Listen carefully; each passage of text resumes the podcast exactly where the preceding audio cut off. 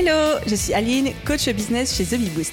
Après des années de freelance en tant que retoucheuse photo, je suis devenue coach business et j'aide désormais les entrepreneurs à booster leur entreprise. Si vous êtes à la recherche de stratégies, d'astuces, de retours d'expérience, de partage et d'une bonne dose de bonne humeur, vous êtes au bon endroit. Dans ce podcast, seul ou avec mes invités, je vous partage tout pour vous inspirer au quotidien, vous aider à atteindre tous vos objectifs et faire en sorte que vous puissiez développer le business de vos rêves. Alors, installez-vous confortablement et c'est parti pour l'épisode du jour. Hello à tous et bienvenue dans l'épisode 251 du podcast Je peux pas, j'ai business. J'espère que vous allez bien et j'espère que vous êtes en forme pour ce nouvel épisode. Épisode un peu particulier parce que ça va être en deux parties. En fait, il va y avoir la première partie aujourd'hui et la seconde partie plutôt peut-être en ligne vers le mois de janvier, fin janvier, début février, parce que je ne pouvais pas parler d'un rachat d'entreprise sans impliquer l'autre partie qui est impliquée dans ce rachat, bien évidemment. Je rembobine et je fais ma grande annonce. Alors j'en ai déjà parlé au séminaire The Show, j'en ai déjà parlé sur Instagram, donc peut-être que certains d'entre vous sont au courant, mais nous sommes actuellement en novembre 2023 et pour la première fois de ma vie, je me lance dans le rachat d'entreprise et je suis en train de racheter ma toute première entreprise. Ça fait partie évidemment des énormes milestones qu'on peut rencontrer dans une vie d'entrepreneur, donc j'avais trop trop trop envie de vous en parler et vous avez été si nombreux à me poser des questions à ce propos-là, à me demander qui, quoi, où, comment, combien, pourquoi. Qu'est-ce qui va se passer Qu'est-ce que ça veut dire, etc. je me suis dit, ok, on va faire des épisodes de podcast. Je vous avoue que j'avais du mal à me retenir que tout soit terminé, que tout soit finalisé pour commencer à vous enregistrer ces épisodes. Donc, on aura l'occasion de rentrer dans les détails, mais à l'heure actuelle à laquelle j'enregistre cet épisode, l'achat n'est pas finalisé la promesse est signée, c'est-à-dire que tout le monde a pieds et poings liés, on est tous engagés. Maintenant, c'est juste une question d'obtention du financement et de juridique, d'administratif, etc. Mais comme on l'a déjà annoncé publiquement et que tout le monde est d'accord, je me suis dit, ok, c'est bon, je peux commencer à faire mes épisodes de podcast. C'est vous dire à quel point j'avais hâte de vous en parler. Donc, si je dois poser le contexte global pour ceux qui n'ont pas encore entendu parler de ce rachat, je rachète ma toute première entreprise actuellement et ce n'est pas n'importe quelle entreprise puisque je rachète l'entreprise qui s'appelle Postadem qui non seulement est une extraordinaire entreprise qui vend de la formation à destination des salariés et des personnes qui ont des projets de reconversion, donc reconversion vers l'entrepreneuriat, mais pas que. Donc entreprise spécialisée là-dedans, mais surtout entreprise qui a été fondée et qui est actuellement dirigée par ma meilleure amie, Charlotte Apieto. Alors pareil, ça, ça va faire l'objet de plein de questions, donc j'ai prévu d'en parler dans cet épisode de podcast. Encore une fois, je l'ai réfléchi en deux parties. Une première partie aujourd'hui où j'ai parlé toute seule de ce rachat et on aura une seconde partie avec Charlotte où on va pouvoir aborder tout le reste.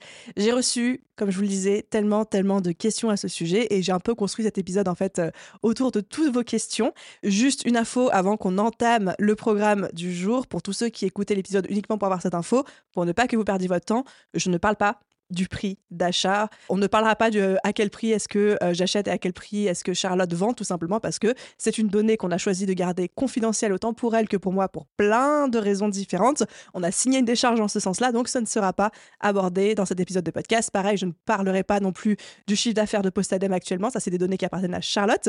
Moi, à partir du moment où l'entreprise m'appartiendra à moi, je pourrais parler du chiffre d'affaires que moi, je fais avec l'entreprise, mais pas de manière rétroactive. Donc, pour tous ceux qui avaient des questions par rapport à ça, malheureusement, je ne suis pas autorisée à l'aborder dans cet épisode de podcast et dans tous les cas, j'en aurais pas envie, par respect pour ma petite Charlotte. Ok, donc au programme de cet épisode, on va parler de pourquoi cette décision d'acheter? Est-ce que j'achète parce que c'est l'entreprise de ma pote? Est-ce que j'achète parce que je la connais? Ou est-ce que j'aurais acheté dans tous les cas? Comment est-ce que ça fonctionne concrètement? Un rachat d'entreprise Vous avez été nombreux, nombreux à me poser la question. Et franchement, j'ai hâte de vous en parler parce que même moi, j'avais jamais fait ça de ma vie, je savais pas comment ça fonctionnait.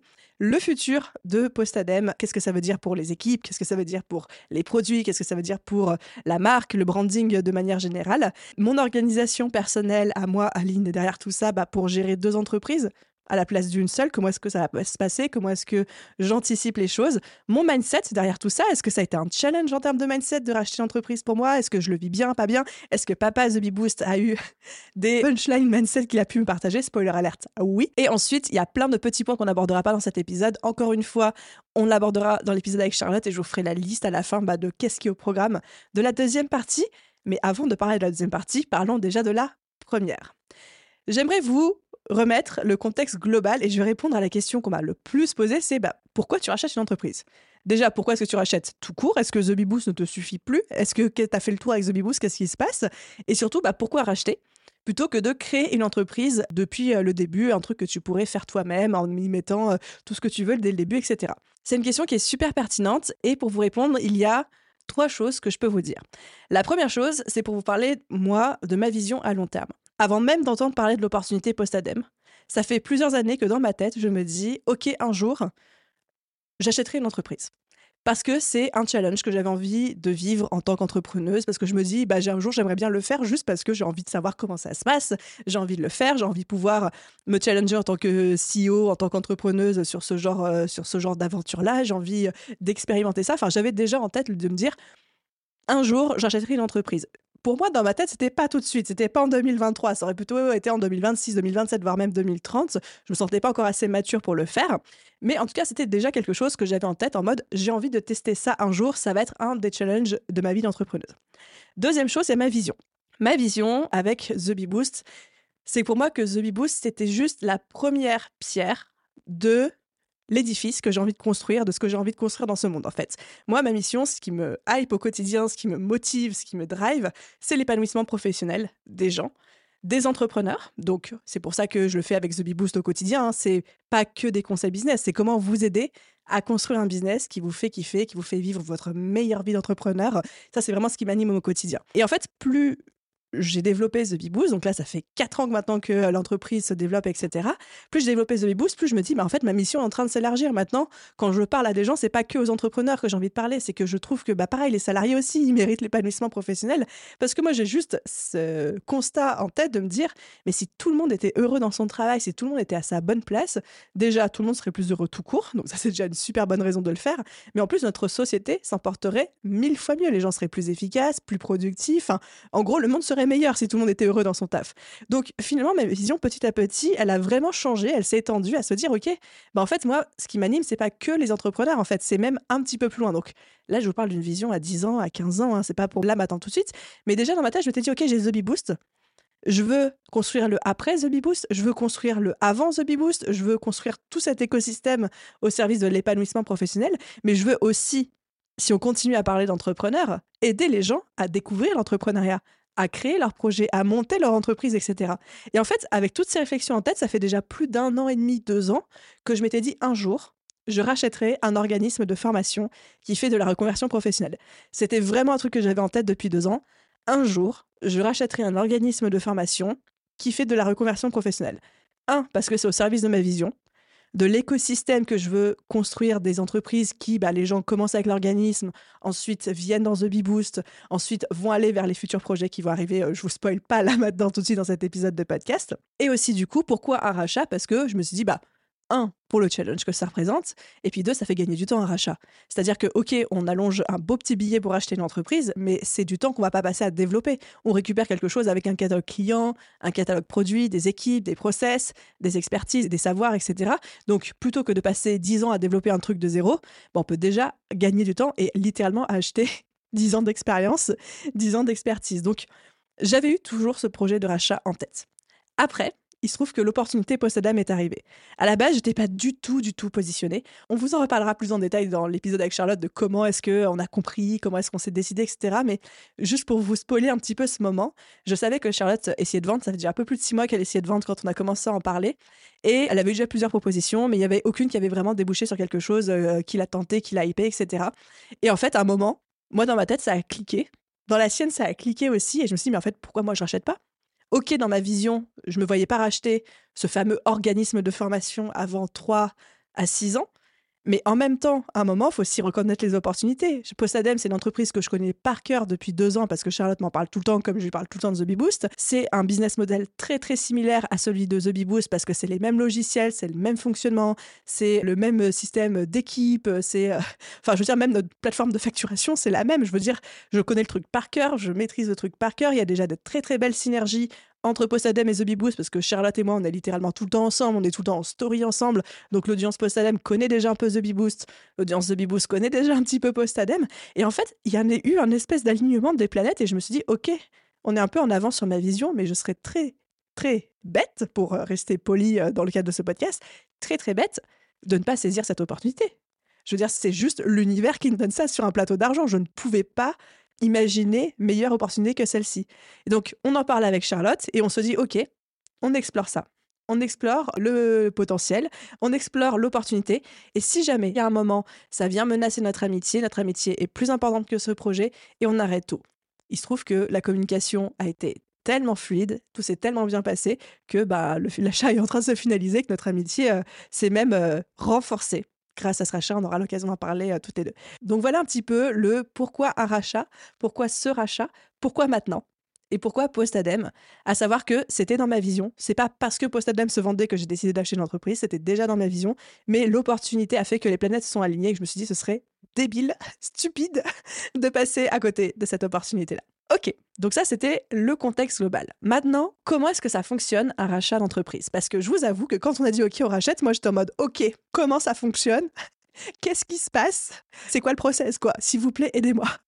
Moi, j'avais jamais fait ça de ma vie, je ne savais pas du tout comment ça fonctionnait. Alors, je vous cache pas que la première chose que je savais faire, c'est que je suis allée sur ChatGPT, j'ai tapé explique-moi comment fonctionne un rachat d'entreprise comme si j'étais un gamin de 5 ans. Et vraiment, je lui ai littéralement tapé ce prompt. Explique-moi le rachat d'entreprise comme si j'avais 5 ans.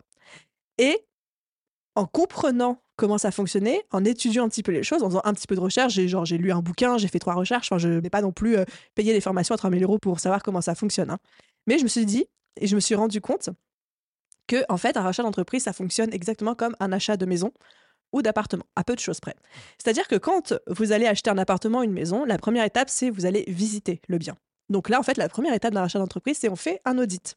On fait un audit du business. On regarde euh, le chiffre d'affaires, on regarde les bilans comptables, on regarde, je sais pas, les contrats prestataires, on regarde plein plein de choses pour se faire une idée de bah, c'est quoi l'entreprise, qu'est-ce qui se passe, etc. Là, ça a été très facile parce que post-ADEME, bon ok, j'ai demandé à Charlotte bah, les bilans comptables, quelques documents que j'avais pas, mais le business, je le connais par cœur, je connais le catalogue produit, je connais la, la clientèle cible, donc j'avais pas besoin de faire un audit moi très poussé. Par contre, il y a un deuxième audit qui est systématiquement fait par le cabinet d'avocats, donc Charlotte a ses avocats moi, j'ai mes avocats. Donc, eux font un, audit aussi plus poussé sur les finances, l'administratif, le juridique, pour mettre en lumière, s'il y en a, les potentiels problèmes. Là, il n'y en avait pas. Charlotte est une excellente dirigeante. Aucun risque dans le business. On le savait, mais l'audit est quand même obligatoire et bien sûr sécurisant dans ce genre de transaction. Donc ça, c'est la première chose, c'est un peu la visite. Donc il y a la visite côté j'achète une maison et puis il y a l'audit côté j'achète une entreprise. Ensuite, ce qu'on fait, c'est qu'on signe une promesse. Encore une fois, c'est exactement quand on achète un appartement, vous, vous signez une promesse avec, bah voilà, j'achète l'appartement dans tel état, euh, la peinture est dans tel état, euh, il y a tel électroménager ou pas, j'achète meublé ou pas, dans quelles conditions ou pas, avec telle clause suspensive ou pas, etc. Une promesse de rachat d'entreprise, c'est exactement la même chose. On met dedans dans quel état on rachète le business, avec quel trésor, à quel prix, qu'est-ce qui est inclus dedans, qu'est-ce qui n'est pas inclus dedans, etc.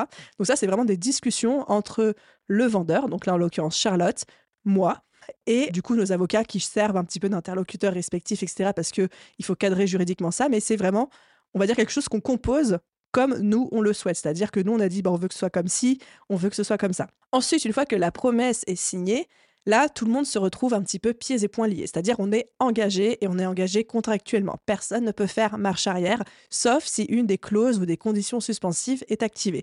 Donc ça, c'est marqué dans la promesse. Le rachat se fait sauf si. Et là, dans les soft si, on peut mettre tout ce qu'on veut. Généralement, c'est soft si on n'arrive pas à obtenir le crédit de la banque. Dans un achat d'appartement, c'est souvent si j'ai pas le crédit de la banque, bah, la vente ne se fait pas, ce qui est souvent logique. Bah, là, du coup, une promesse de rachat d'entreprise, c'est un peu pareil. C'est le rachat se fait, sauf si, et dans les soft si, on met ce qu'on veut. Donc, nous, on a mis aussi, évidemment, l'obtention du crédit. Donc, on en est à cette étape-là, actuellement, de la vente. Là, mon boulot et ce qui est en cours de mon côté, c'est je vais chercher mon crédit. Donc, aller chercher un crédit auprès d'une banque quand on est une entreprise qui rachète une autre entreprise, c'est assez similaire à quand on achète un appartement, sauf que c'est un tout petit peu plus complexe, administrativement parlant, parce qu'il faut produire un certain nombre de pièces justificatives, c'est-à-dire que moi, je dois montrer patte blanche, je dois montrer que je suis une bonne dirigeante, donc c'est-à-dire montrer que j'ai des résultats avec The Big Boost, que j'ai des performances, je dois montrer mes bilans comptables, je dois montrer mes comptes bancaires, etc. Je dois montrer aussi que moi, à titre personnel, je suis solvable, c'est-à-dire que bah, j'ai de l'argent de côté, que euh, j'ai pas un casier judiciaire et que, entre guillemets, je suis une bonne personne. Et je dois montrer que j'ai réfléchi à ce rachat et que euh, je sais ce que je fais. Donc, je dois produire plein de pièces concernant Post-Adem, les bilans comptables, les relevés des, des comptes bancaires, etc. Et aussi, et ça, c'est la partie qui m'a pris le plus de temps, un énorme business plan, un énorme plan financier. Donc, c'est un gros document PDF. Le mien, il fait 45 pages où j'explique tout J'explique Postadem, c'est quoi? Boost, c'est quoi? C'est quoi le prévisionnel? C'est quoi les stratégies? C'est quoi le développement? Qu'est-ce qui peut se passer? C'est quoi le pire scénario? C'est quoi le meilleur scénario? C'est quoi le levier de croissance? C'est quoi la concurrence? C'est quoi les risques? C'est quoi les avantages? Enfin voilà, le vrai business plan dans toute sa splendeur, tel qu'on on en entend parler à l'école parfois, bah ça j'ai dû le faire et j'ai dû le faire en mettant dans la peau d'un banquier qui ne connaît pas l'infoprenariat, qui ne connaît pas les business de formation en ligne, etc. Donc c'est douloureux. je vais pas vous mentir, j'allais vous dire ouais c'était fun à faire. Non, c'était pas du tout fun. C'était hyper douloureux. J'ai détesté. J'ai détesté faire ça mais c'était nécessaire et puis c'était un exercice intéressant. Et pour la petite astuce, en fait, je me suis tellement pris la tête sur ce business plan, ça m'a tellement, j'ai dit un très gros mot dans ce podcast, j'ai m'abstenir, mais ça m'a tellement énervé que, en fait, je suis tombée, j'ai fait plein de recherches et je suis tombée sur un logiciel qui est trop bien. Et franchement, grosse dédicace à ceux qui l'ont édité, qui s'appelle Business Plan Shop, donc euh, shop comme un shop.com, je crois. Business Plan Shop, toutattaché.com. Et en fait, pour 29 euros par mois, il nous édite le business plan, à nous de remplir toutes les informations financières, prévisionnelles, de rédiger petits paragraphes, mais en fait, il nous donne toute la trame de base, on n'a plus qu'à la personnaliser, il nous donne des exemples aussi, puis on peut s'en inspirer. Enfin, franchement, ça m'a fait gagner des heures et des jours de travail, parce que moi, je ne sais pas comment on fait un business plan pour les banques. Je veux dire, euh, j'ai une entreprise qui fait 7 euh, chiffres à l'année, mais j'ai jamais fait de business plan, et je ne sais pas comment on fait un business plan pour une banque. J'ai jamais eu ce cas de figure. Donc, c'était une partie très douloureuse, mais une partie que j'ai relevée. Là, c'est bon, le dossier est entre les mains de la banque. Deuxième chose que j'ai faite aussi, parce que pareil, je ne sais pas démarcher une banque, je ne sais pas aller parler à un banquier, j'ai pas le temps, j'ai une entreprise à diriger, donc j'ai pris un courtier spécialisé dans le prêt professionnel, avec qui j'ai passé, grâce à Dieu, il avait tout bien organisé. On a fait ça autour d'un super déjeuner, donc c'était assez agréable. Mais qui on a élaboré la stratégie de rachat. En fait, je lui ai dit, bah moi, je vais acheter dans telles conditions, avec tant d'apports, voilà ce que je vais faire, etc. Il m'a guidé aussi dans la construction du dossier. Et après, là, c'est lui qui est en train de démarcher ses banques partenaires pour m'obtenir le meilleur prêt, le meilleur crédit possible. Alors, le fait de passer par un courtier, ça ne veut pas dire forcément que je vais obtenir le meilleur taux et les meilleures conditions que si j'en étais occupé moi-même. Mais si je réfléchis en termes de charge mentale, de temps de travail, de temps passé, d'énergie, etc., je suis déjà gagnante même si j'ai un, prêt à un taux un petit peu moins intéressant, même si je dois faire un petit peu plus de concessions sur certains euh, produits ou que sais-je, je ne sais pas encore euh, qu'est-ce qui va être négocié. Enfin voilà, oui, je passe par un courtier, oui, ça va certainement me coûter quelque chose à un moment. Par contre, moi, ce temps-là, je le récupère mille fois sur The Bee Boost en termes de temps, d'énergie, de charge mentale. Et je sais que je peux me concentrer sur le développement de The Bee Boost, c'est que je ne mets pas tout en pause pendant un mois pour aller chercher euh, un prêt et économiser des bouts de chandelle, quoi. Donc ça, c'est la phase crédit. Et ensuite, une fois que j'aurai mon financement, on va pouvoir signer l'acte de vente pour un appartement et donc du coup l'acte de vente pour le rachat d'entreprise. C'est en gros comme la promesse, mais qu'on remet au propre et qu'on signe de manière définitive. Et une fois que ça se sera fait, j'aurai littéralement, digitalement, physiquement, les clés de Postadem et je serai la nouvelle dirigeante de Postadem. Donc voilà, concrètement, comment ça se passe un rachat d'entreprise. Après, je vais pas rentrer dans les gros détails juridiques parce que là, c'est chacun sa situation et ma situation ne va pas être la situation de quelqu'un d'à côté. Juste pour les personnes qui s'y connaissent, qui se demandent, mais du coup, est-ce que c'est toi qui achètes ta ligne Est-ce que c'est The Boost, etc. On est en train de monter une holding. La holding, on va apporter The Boost dans la holding au capital. Ensuite, c'est la holding qui va décrocher le prêt, qui va racheter Postadem. Comme ça, il y aura un groupe. Donc maintenant, je serai dirigeante d'un groupe et plus d'une entreprise. Donc il y aura un groupe. Le groupe détiendra, la holding détiendra Postadem et The Boost. Donc Postadem et The Boost hiérarchiquement seront au même niveau. Et ça restera, on en reparlera, deux entreprises bien distinct, il n'y a pas d'objectif de fusion, on ne va pas en faire la même boîte. C'est pas non plus The Boost qui rachète Postadem, c'est la holding. La holding qui s'appelle Hortem. Voilà, pour ceux qui se poseraient euh, la question, la holding s'appelle Hortem. Je suis sûre que vous ne pouviez pas dormir sans avoir euh, cet élément de réponse.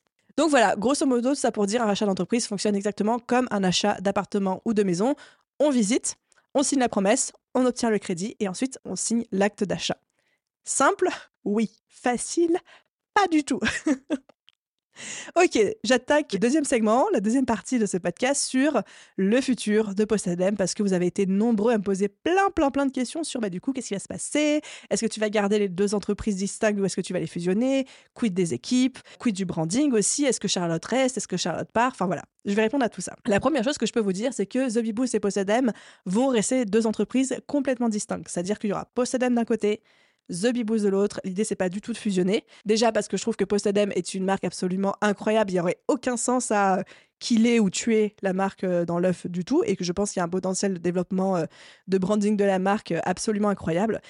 Et ensuite, deuxième chose, comme je vous le disais, moi, ma vision, elle commence à aller un petit peu plus loin que le simple entrepreneuriat, même si ça va rester mon focus pour les prochaines années. À très long terme, je me vois aussi ouvrir le pan post-ADEME au salariat et tout. Et donc, il n'y aurait aucun sens à ce que l'entreprise soit fusionner avec une entreprise qui ne parle que d'entrepreneuriat comme The Beboost. J'ai vraiment envie de garder les deux traits distincts pour me laisser un champ d'action et un spectre des possibles beaucoup plus large que si euh, je fusionnais les deux. Et ensuite, on m'a demandé si l'une des deux entreprises n'allait pas cannibaliser l'autre.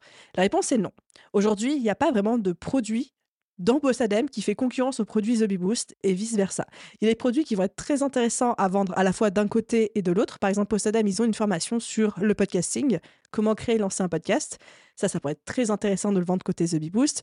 Côté The Boost, on a des petits workshops ou des petits produits comme par exemple faire son bilan de son année 2023 euh, pour préparer l'année 2024. Ça, ça peut intéresser un salarié comme ça peut intéresser un entrepreneur. Donc, il y a des accords commerciaux, on va dire, il y a du cross-selling, euh, euh, de la communication à faire de manière très intéressante. D'ailleurs, on l'a même déjà fait avant même le rachat et ça a toujours cartonné. Il y a des vraies complémentarités en fait entre nos audiences, entre nos offres, mais en fait, il n'y a pas du tout de cannibalisation en termes de produits. Et s'il devait y en avoir, en fait, non, il n'y en a pas. C'est même pas s'il devait y en avoir, euh, bah, il n'y en aura pas en fait. il n'y en aura pas du tout. Au contraire, c'est plutôt la suite logique. Hein. Les gens ont tendance à commencer avec Postadem, se reconvertir vers l'entrepreneuriat. Postadem, leur programme phare s'appelle Side Project. Donc, ça aide un salarié à lancer son side project en parallèle de son job à temps plein jusqu'au jour où il se développe suffisamment pour que s'il le souhaite, il puisse passer à temps plein dessus. Et nous, après, chez The Beboost, on les récupère avec la BSB Academy sur bah, comment tu développes un business que tu viens de lancer, comment est-ce que tu en fais ton job à temps plein, etc. etc. Donc, Aujourd'hui, on a énormément de situations où il y a des gens qui sont dans la BSB qui ont fait Side Project juste avant. Donc, la complémentarité, on va dire, le parcours client d'une entreprise à l'autre n'est même pas à prouver, n'est même pas à créer parce qu'il existe déjà, en fait, naturellement. Deuxième chose, par rapport aux équipes, on m'a énormément posé la question et je vous adore pour ça sur bah, quid des équipes de Postadem Est-ce que tu vas virer tout le monde et mettre les équipes The Boost à la place ou pas? Est-ce que tu vas restructurer les choses? Alors, pas du tout. Les équipes Possadem, je les adore. Elles font un travail exceptionnel. Tout le monde reste en place. Été très, c'était très, très, très important euh, pour moi. Et comme je disais, ça reste deux entreprises distinctes. Donc, il y aura vraiment les équipes The Bee Boost dans The Bee Boost et les équipes Postadem chez Postadem. Ça n'aurait aucun sens de commencer à fusionner les deux équipes, d'autant plus que même si ça marcherait à court terme, à long terme, moi, je vois, je vois vraiment encore le développement des deux entreprises, chacune dans son secteur d'activité. Donc, ce serait pour rediviser les choses par la suite parce qu'au bout d'un moment, une, personne ne peut pas euh, faire le travail de euh, deux jobs et de deux postes dans deux entreprises différentes. Donc les équipes restent en place et les seuls changements qu'il y a, c'est pour faire monter des gens en compétences ou monter des gens en poste parce que l'entreprise prendra de plus en plus d'ampleur. Donc, j'allais dire, pas d'inquiétude à avoir. Je ne sais pas si vous aviez des inquiétudes, mais en tout cas, C'était très clair pour moi. D'ailleurs, pour la petite histoire, Charlotte et moi, on a organisé un séminaire avec nos entreprises respectives pour bosser sur ce lancement. C'était fin septembre 2023. J'ai fait descendre trois personnes de l'équipe The Boost à Nice. Charlotte a fait descendre trois personnes de l'équipe Postadem à Nice aussi. Et en fait, on a bossé à huit pendant deux jours sur ce projet de rachat. Donc, les équipes se sont déjà rencontrées entre elles. Elles ont déjà commencé à bosser en binôme. Elles communiquent entre elles au quotidien. Par exemple, quand on a fait l'opération Black Friday, là, au mois de novembre, ça a été un carton. Et je sais que Elise, qui est business manager chez Postadem, a beaucoup communiqué avec euh, Alexia, qui est business manager chez The Bee Boost. Les deux ensemble, elles ont tout coordonné. Enfin, il y a déjà de vraies synergies qui se sont créées entre les équipes. On a fait bosser les équipes sur ce rachat. On a énormément communiqué. On a été très transparente. On leur a donné aussi voix euh, au chapitre. On leur a demandé leur avis, ce qu'elles en pensaient, etc. Donc, les équipes ont été incluses dans ce rachat, dans tous les sens du terme. J'ai reçu aussi beaucoup de questions par rapport au branding de Postadem. Donc, Postadem, c'est une image de marque très forte, mais qui est aussi rattachée à Charlotte. Et on m'a dit, bah, du coup, est-ce que Charlotte part? Est-ce que Charlotte reste? Est-ce que ça va pas faire bizarre? Est-ce que c'est toi, Aline, qui va devenir l'image de Postadem ou pas du tout? Est-ce que c'est toi qui va reprendre le podcast? Qu'est-ce qui va se passer par rapport à ça? Déjà, il faut savoir que Charlotte, au début, Postadem, c'était du personal branding. C'était Postadem, Charlotte Apieto, les deux fonctionnaient vraiment ensemble. Et en fait, Charlotte, ça fait plus de deux ans maintenant qu'elle fait un vrai travail à détacher son personal branding du nom Possadem. Elle a créé un compte Instagram à part, elle a un petit peu plus enlevé son visage de partout. Maintenant, il y a sur les 20 produits Possadem, il n'y en a que 4 qui ont été créés et tournés par Charlotte, le reste c'est des formateurs indépendants, etc. Mais elle l'a pas fait dans une envie de rachat ou dans un objectif de rachat, mais juste parce qu'elle ne voulait plus que son entreprise soit rattachée uniquement, exclusivement à son image de marque, parce que euh, j'ai pas envie, j'ai pas envie de dire, elle avait envie d'être tranquille, mais en tout cas, elle se reconnaissait moins dans la stratégie du personal branding. Et ça, ça a été une des raisons qui ont fait que j'ai racheté Postadem. Je n'aurais pas racheté, je me serais pas positionnée si Postadem dépendait de l'image de Charlotte, de la manière dont The Boost aujourd'hui dépend de mon image à moi. Donc, aujourd'hui, je rachète une entreprise où, certes, historiquement, c'est quand même lié au visage de Charlotte et à son, son personal branding, mais pas tant que ça. Ensuite, quid du branding? Je ne vais pas devenir le visage de Postadem, pas du tout. Je trouve que le personal branding, c'est la meilleure stratégie pour développer un business le plus vite possible. Parce qu'on crée un affect, parce qu'on crée un lien, parce qu'on met un visage sur un nom, parce qu'il y a de la personnalité, etc. Ça a cartonné pour The Bee Boost, je vois plein d'entreprises pour qui ça cartonne aussi. C'est une stratégie en laquelle je crois vraiment foncièrement. Par contre, c'est pas tenable sur deux entreprises. J'aurais beaucoup, beaucoup de mal aujourd'hui, en termes de bande passante, de charge mentale, de charge de travail, à assurer l'image de marque, moi, Aline, de deux entreprises, à la fois The Boost et à la fois Postadem. Et sachant tous les projets que j'ai encore pour l'avenir, ce serait pas raisonnable de ma part de partir encore dans une stratégie de personal branding avec Postadem. Donc c'est pour ça que j'ai décidé que Postadem resterait la marque Postadem, mais je ne vais pas du tout apposer mon branding, mon personal branding dessus. Ce ne sera jamais un secret que c'est moi qui dirige Postadem. Ce ne sera jamais un secret que The Boost et Postadem font partie du même groupe, mais il n'y aura pas mon image sur le podcast, il n'y aura pas mon image euh, sur les programmes, il n'y aura pas euh, mon image sur le compte Instagram, etc., pour des raisons juste d'organisation, de charge mentale, de bande passante, avec une anticipation aussi de ce qui va se produire à l'avenir. Pareil pour le podcast, on m'a posé la question, mais du coup, le podcast post-ADEME, euh, comment ça va se passer? Est-ce que tu le reprends aussi? Oui, je le reprends. Aujourd'hui, le podcast, il est essentiellement animé par euh, deux co-hôtes, dont ma chère Manon. Je te fais une petite dédicace si tu écoutes euh, cet épisode de podcast. Donc, c'est même plus Charlotte, en fait, ces derniers mois qui animait le podcast. Et je suis en train de réfléchir à comment est-ce qu'on peut développer un podcast sans avoir un hôte derrière. Et je suis en train d'essayer d'explorer plein de nouveaux concepts. Donc là, j'ai quelques idées, je vous en redirai plus. Mais c'est un vrai challenge de dire est-ce qu'il n'y a pas un truc à inventer, à mettre en place, qui n'a pas forcément déjà été fait, qui permettrait d'avoir un podcast qui cartonne sans que le podcast soit rattaché à mon emploi du temps, c'est-à-dire sans que je doive mener des interviews ou produire des épisodes moi-même, etc. Donc là, il y a plein de pistes et c'est euh, passionnant. Donc, voilà un petit peu tout ce qui va se passer, sachant que je l'ai pas précisé, mais Charlotte sort complètement du business. Hein. Charlotte, elle veut pas forcément rester, et moi, je n'avais pas forcément envie qu'elle reste, parce que qu'une amie vende à une autre amie, c'est une chose, mais qu'après, on continue à travailler ensemble, c'en est une autre. J'étais pas sûre de ça. Charlotte, elle, elle a vraiment envie de passer au prochain chapitre de sa vie professionnelle. Donc, l'idée, c'était vraiment que je rachète à 100%, elle ne garde pas de part, et que Charlotte aille faire la suite de son business. Alors, pour ceux qui se disent, bah, c'est quoi la suite pour Charlotte? Qu'est-ce qu'elle va faire maintenant et tout? Elle a plein de projets pro. Elle viendra nous en parler dans la deuxième partie de cet épisode de podcast, mais en tout cas, elle sort complètement de Possédem, donc il n'y aura même plus son visage de manière en mode elle, fera plus de story, elle sera plus là en masterclass euh, ou des choses comme ça. Voilà. La dernière question qu'on m'a posée par rapport à ça, c'est c'est quoi mes plans pour la suite avec Postadem Alors ça, pour le moment, je vais rester un petit peu secrète. Je vous en ai déjà dit pas mal. Hein. Je vous ai dit que ça allait rester une marque distincte de The Bee Boost, que j'allais continuer le développement, que je gardais les équipes, la direction, etc. J'ai un vrai plan de développement pour la suite, un plan sur 5 ans. Forcément, j'étais obligée avec le fameux prévisionnel business plan financier pour la banque. Simplement, aujourd'hui, je vais pas trop m'avancer pour la simple et bonne raison que j'attends de prendre en main le business. Aujourd'hui, j'ai des prévisions, j'ai des idées, sauf qu'aujourd'hui, je ne dirige pas encore le business. C'est-à-dire que ma première action en tant que dirigeante, quand je vais arriver, ça va être d'observer. Juste de me mettre en retrait, d'observer, c'est-à-dire de voir avec l'équipe comment ils travaillent. C'est qui exactement les clients idéaux? C'est-à-dire que j'ai une idée de qui est le client idéal, mais c'est jamais aussi précis que quand on est les mains dans le business que les filles de l'équipe me disent comment ça se passe, comment ils s'organisent, qu'est-ce qui fonctionne, qu'est-ce qui ne fonctionne pas, quel est l'état actuel du marché. Encore une fois, j'ai fait ma petite étude de marché, donc j'ai une première idée, mais j'attends d'avoir les mains dedans. Donc, je vais vraiment arriver et me mettre en observation pendant six mois. Et au bout de six mois, je vais faire un gros débrief avec l'équipe et je vais dire, OK, maintenant, qu'est-ce qu'on fait? Voilà mes idées, voilà ce à quoi j'ai pensé, voilà ce qui m'est venu en tête pendant ma période d'observation. Qu'est-ce que vous en pensez? Qu'est-ce qu'on fait avec tout ça? Et l'idée, c'est qu'on co-construise ensemble le futur de Possadem. Donc, c'est pour cette raison que j'ai pas envie de vous dire là maintenant tout de suite c'est quoi mes plans pour la suite? Parce que je vais d'abord observer et ensuite voir si j'avais raison, si c'était pertinent mes idées ou pas. Et je suis sûre que les filles de l'équipe Postadam, elles vont avoir plein d'idées, plein de suggestions, énormément de valeurs aussi à apporter. Et j'ai pas du tout envie, moi, de débarquer en mode euh, pump up, euh, maintenant c'est moi et on va tout casser, euh, tout refaire parce que. un, ce serait pas productif, deux, ce serait pas respectueux, et trois, ce serait certainement pas stratégique, logique ou efficace comme manière de faire. Ok, maintenant j'arrive à la fameuse question qu'on m'a aussi beaucoup beaucoup posée, c'est Aline, comment est-ce que tu vas faire pour tout gérer en même temps en termes de charge de travail, etc. Très bonne question. Surtout que je passe mon temps à répéter, j'en ai conscience. Hein. Je passe mon temps à récupérer à quel point je me sens débordée avec The Bee Boost, à quel point j'ai beaucoup de travail. Je vous ai fait des reels dans lesquels je dis que avant je travaillais 90 heures par semaine, etc. Il se trouve que cette année 2023, mais avant même que le rachat soit une question, j'ai énormément bossé sur cet aspect-là de ma vie de dire j'ai plus envie de bosser 90 heures par semaine, c'est pas tenable sur le long terme en termes de santé, j'ai même plus envie, j'ai plus le feu pour faire ça. Je veux dire, je suis passionnée par mon boulot, mais j'ai aussi envie d'avoir une vie perso à côté. Donc en fait, ça fait maintenant pas un an, mais on va dire 8, euh, ouais, 8 mois à peu près, que j'ai énormément réduit mes horaires de travail. C'est-à-dire que maintenant, je travaille peut-être 30-35 heures par semaine de travail effectif. Hein. Évidemment, il y a toujours des petits trucs qui s'ajoutent à côté, mais on va dire 30-35 heures par semaine.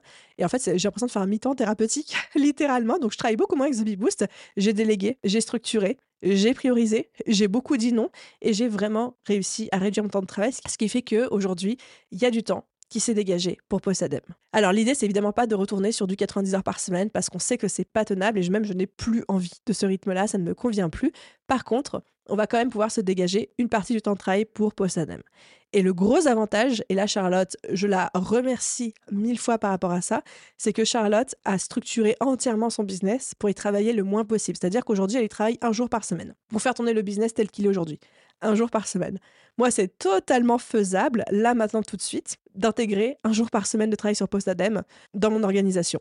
Ça me fera augmenter ma charge de travail, certes, mais c'est totalement possible pour moi de mettre ça en place. Donc, je trouve ça trop cool. C'est pour ça que je ne suis pas hyper inquiète là, maintenant, tout de suite, sur la gestion de mon organisation et de mon énergie, parce qu'en fait, je suis en train de racheter un business qui, entre énormes guillemets, grâce au travail de sa fondatrice et de l'équipe, tourne tout seul. Alors, évidemment qu'il tourne pas tout seul, mais vous avez compris quoi. Je n'achète pas un business qui nécessite 50 heures de travail par semaine. Auquel cas, j'y serais pas allée.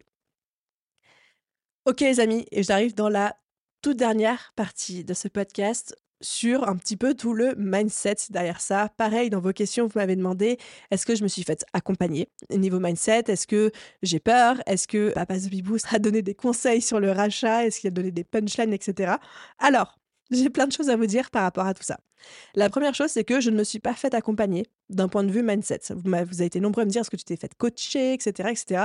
Non, Clairement non, pour deux raisons. La première, c'est que j'en ai pas ressenti le besoin, vraiment. Enfin, j'ai pas eu de croyances limitantes, j'ai pas eu de peur paralysante par rapport à ça. J'étais juste excitée de vivre ce challenge, j'avais envie de le faire, j'étais curieuse, j'étais déterminée. Alors, certes, hein, j'ai eu des moments où je me suis dit, wow, est-ce que ça va passer J'ai eu des moments où j'avais un petit peu peur, etc mais pas de manière à justifier le fait de me faire coacher.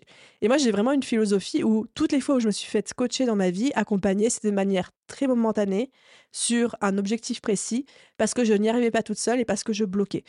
Je sais qu'il y a des personnes qui aiment bien se faire coacher tout au long de leur vie par une personne ou par différentes personnes pour accélérer leur développement. Moi, j'ai plutôt de la team, je fonce toute seule, j'y vais toute seule. Et si à un moment je bloque, je me fais aider. Et là, comme j'ai pas ressenti du tout de blocage, bah, je me suis pas fait accompagner, je n'en ai pas ressenti le besoin. Et j'étais vraiment dans ce mindset de j'ai peur, mais j'y vais. Comme dit le dicton, j'ai peur, mais j'y vais. Je vois ce rachat comme une aventure hyper excitante, comme un vrai challenge. Et oui, ça fait. On se demande est-ce que, est que je suis à la hauteur? Est-ce que je vais y arriver? Euh, Il y a aussi un petit peu la pression. Pour moi, euh, je fonctionne beaucoup à ça, mais la pression sociale de se dire bah j'ai réussi à développer un super business avec The Bee Boost. Mais en fait, le baptême du feu, c'est ça pour moi. Est-ce que je vais être capable de répéter ça, de refaire ça, de répliquer ça avec Postadem? Parce que si je réplique pas ça avec Postadem, est-ce que ça veut dire que je suis une mauvaise entrepreneuse et que j'ai juste eu de la chance avec The Boost? Enfin, il y a plein de questions qui se posent, mais c'est des questions qui me challenge dans le bon sens du terme. C'est des questions qui me drive, c'est des questions qui me motivent à faire de mon mieux. Et il y a aussi cette dimension du fait que ce rachat est un risque contrôlé. En termes financiers, légal, administratif et tout, je ne risque pas de terminer sous un pont si jamais le rachat ne se fait pas, ou si jamais il se trouve que Postadem je touche du bois, de la peau de singe, tout ce que vous voulez, mais si jamais Postadem ne se développe pas comme je le souhaite, il n'y a aucun risque derrière, bien au contraire. Et moi, je suis quelqu'un qui prend toujours des risques, mais toujours des risques contrôlés, en ayant toujours le plan B, C, D, E, F jusqu'à W en tête. Donc c'est pour ça aussi que je suis très sereine par rapport à tout ça, parce que je sais que je suis pas en train de jouer ma vie, je suis pas en train de jouer mon avenir, je suis pas en train de prendre un risque qui potentiellement peut me revenir en pleine figure en mode backfire. Je veux dire le pire, pire, pire qui puisse arriver, non, j'ai même pas envie d'en de, parler dans cet épisode de podcast, je vais me porter mais même si demain il m'arrive quelque chose, que je peux plus bosser pendant un an, que je suis immobilisée sur un lit d'hôpital, etc. Enfin, c'est grave pour moi, mais ce sera pas grave pour The Bee Boost et ce sera pas grave pour Postadem. Et ensuite, est-ce qu'il y a eu des conseils de papa The Bee Boost pour ce rachat et ses punchlines? C'est une des premières personnes que j'ai appelées en disant Papa, je rachète une entreprise, est-ce que tu as des conseils pour moi? Sachant que papa The Bee Boost était entrepreneur d'une grosse entreprise et qu'il a fait beaucoup de rachats aussi pour développer son groupe dans sa carrière. Il y a peut-être une punchline, je suis en train de les relire en même temps. C'était surtout des conseils. Il m'a donné quatre conseils, enfin trois conseils et une punchline. Le premier conseil, c'était la première chose à faire pour pas justement que l'entreprise te prenne trop de temps, c'est de trouver quelqu'un d'autonome à mettre à la tête de l'entreprise que tu rachètes. Donc c'est ce qu'on appelle dans le jargon d'entreprise un CEO. C'est ce que nous, dans notre petit jargon à nous, on appellerait un bras droit, un OBM, un intégrateur. Voilà, c'est kiff kiff tous ces termes, et de trouver quelqu'un qui puisse faire tourner le business au quotidien, faire le roulement quotidien du business sans avoir besoin de me consulter, sans avoir besoin que je fasse ça. Donc ça, c'était son premier conseil. Fort heureusement, Elise est déjà là dans l'équipe Possadem. Elise fait déjà un super travail, donc check pour cette case-là. Le deuxième conseil qu'il m'a donné, qui m'a beaucoup aidé, c'est qu'il m'a dit tu rachètes à une amie et c'est normal que pendant la signature et même après, ça tire un petit peu au niveau de la relation amicale. Et ça, avec Charlotte, pareil, on a eu, on vous en reparlera toutes les deux, mais on a eu une énorme, énorme communication pendant tout, tout, toute la discussion, toutes les négociations, parce qu'en fait, on s'est rendu compte que même si elle et moi, on était tout à fait d'accord sur les choses et qu'on parlait beaucoup et que on communiquait le moindre doute, euh, dès qu'on sentait une petite friction, on en parlait, on adressait la chose directement et ça nous a vraiment beaucoup aidé. Bah, en fait, quand on met des intermédiaires qui sont des avocats, bah, les avocats de Charlotte veulent le meilleur pour elle, mes avocats veulent le meilleur pour moi, et du coup, si on ne se fie que à nos avocats, si on n'écoute que nos avocats respectifs et qu'on ne communique plus entre nous, je vous garantis que la discussion aurait pu monter dans les tours. Parce que ben, les avocats, ils présentent les choses de manière à nous faire voir les, la situation sous un certain angle de mon côté, pareil du côté de Charlotte. Et puis heureusement que toutes les deux ont communiqué en direct aussi par rapport à tout ça. Donc oui, effectivement, il y a des moments où on a dû mettre à plat certains sujets en se disant, ben voilà, là il s'est passé ça, moi je l'ai ressenti de telle manière, comment toi tu l'as ressenti, comment tu l'as vécu. Mais en fait, on en a tout de suite parlé pour tout de suite un petit peu désamorcer ce qui aurait pu devenir problématique par la suite.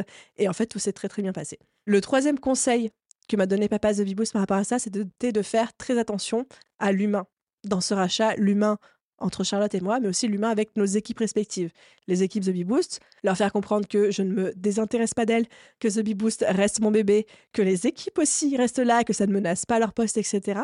Et les équipes post-ADEME, pareil. Le fait que j'arrive dans un état d'esprit d'observation, que je ne suis pas là pour tout casser, tout chambouler, piétiner le travail qui a été réalisé ces dernières années et tout, que j'arrive avec du respect, que j'arrive avec de l'écoute, et vraiment de leur montrer que je suis pas là pour menacer ni leur travail, ni leur job, ni leur poste, mais au contraire qu'on puisse construire la meilleure collaboration possible ensemble pour continuer à développer Postadem bah, dans le respect des valeurs de la marque et des valeurs de l'entreprise qui sont absolument merveilleuses. Et je dis pas ça parce qu'elles ressemblent beaucoup à celles de The Boost, mais en partie. Donc voilà, c'était vraiment son conseil. Il n'avait pas besoin de me donner ce conseil-là, mais c'était bien qu'il remette une couche, de vraiment faire très très attention à l'humain et je suis totalement, totalement d'accord avec lui. Et ensuite, la punchline slash quatrième conseil qu'il m'a donné, c'était un petit peu d'avoir cette réflexion de OK, comment est-ce que tu peux slash dois structurer ton entreprise pour que ce soit facile à vendre?